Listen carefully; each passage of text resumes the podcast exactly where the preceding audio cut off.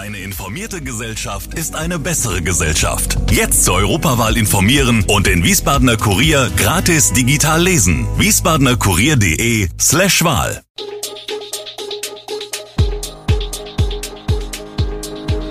Gude, unser morgendliches News Update. Das Wichtigste aus Wiesbaden für Sie im Überblick. Guten Morgen aus Wiesbaden an diesem 23. Januar.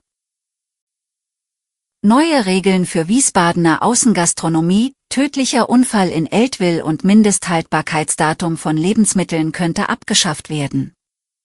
Das und mehr hören Sie heute im Podcast.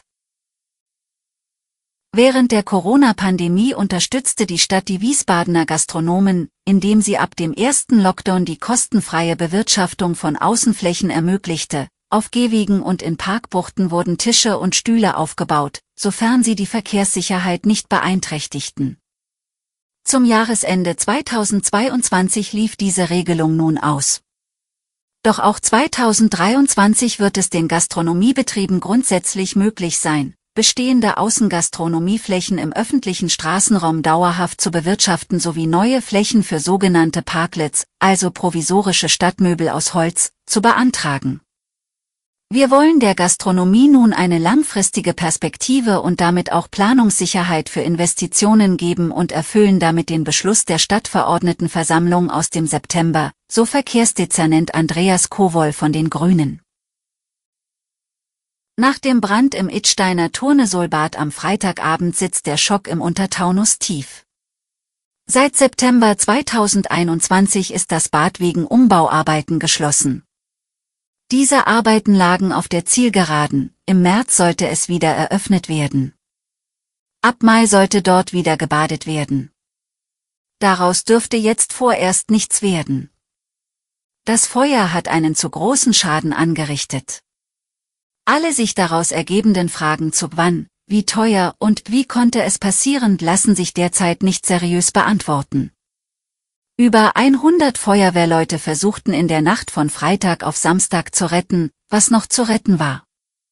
Ein sehr komplexer Einsatz, berichteten die Einsatzkräfte danach.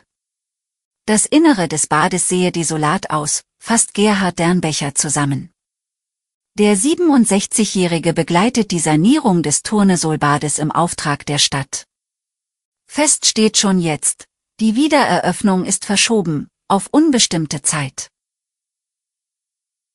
Tragischer Unfall in Westhessen. Zwei streitende Männer, die mit ihren Autos auf offener Strecke bei Eltville anhielten, sind von einem weiteren Wagen angefahren worden.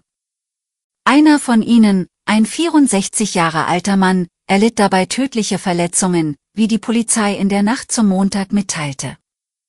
Er starb, kurz nachdem der Rettungswagen das Krankenhaus erreicht hatte. Der Mann war zuvor mit einem jungen Autofahrer aneinandergeraten, der ihn am Sonntagabend auf der Bundesstraße 260 zwischen Schlangenbad und Eltville im Rheingau-Taunus-Kreis überholt hatte. Der 22-Jährige bremste seinen Wagen komplett ab.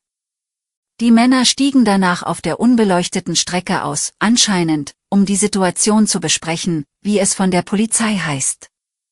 In diesem Moment fuhr eine 27-Jährige, die in die entgegengesetzte Richtung unterwegs war, an den beiden Fahrzeugen vorbei. Sie habe zuerst den 22-Jährigen mit dem Außenspiegel am Arm getroffen und danach seinen Kontrahenten mit der linken Fahrzeugfront erfasst.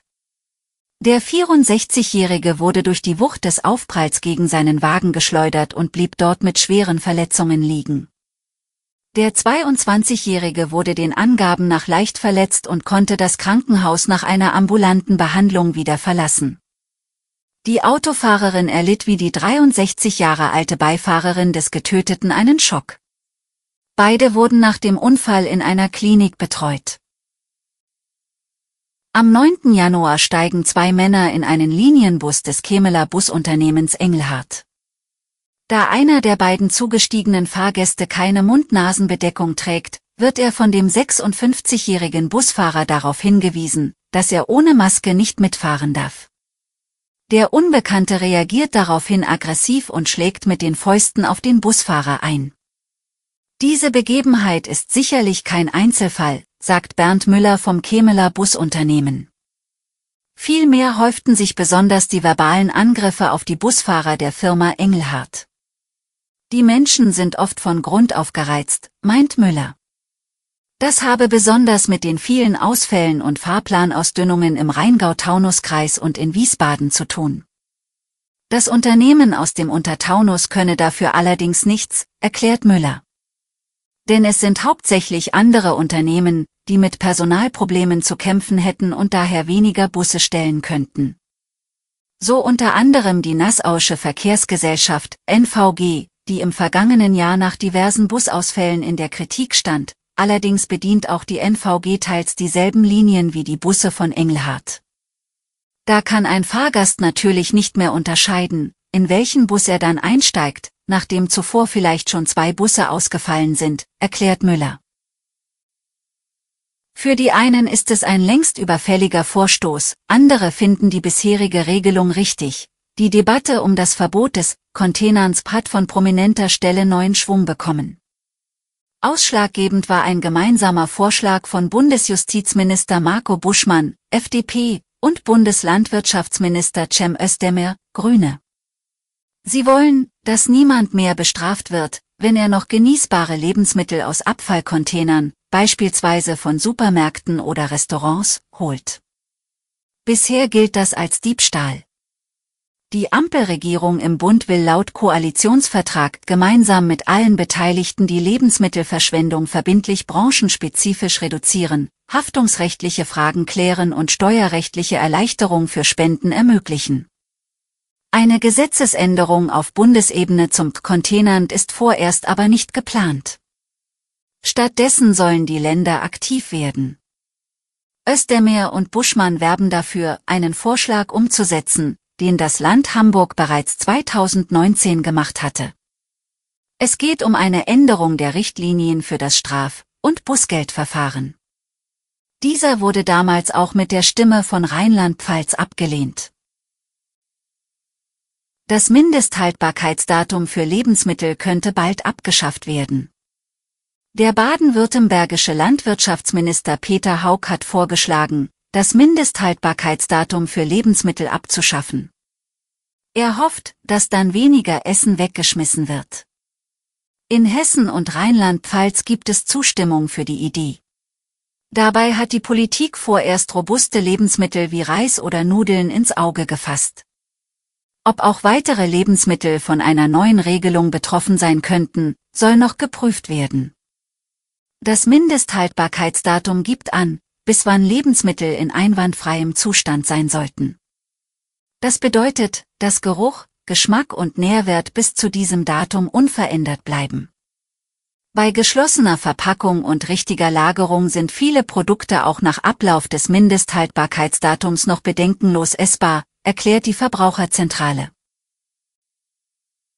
Alle Infos zu diesen Themen und noch viel mehr finden Sie stets aktuell auf wiesbadener-kurier.de. Gude Wiesbaden ist eine Produktion der VRM von Allgemeiner Zeitung, Wiesbadener Kurier, Echo Online und Mittelhessen.de. Redaktion und Produktion die NewsmanagerInnen der VRM. Ihr erreicht uns per Mail an audio.vrm.de.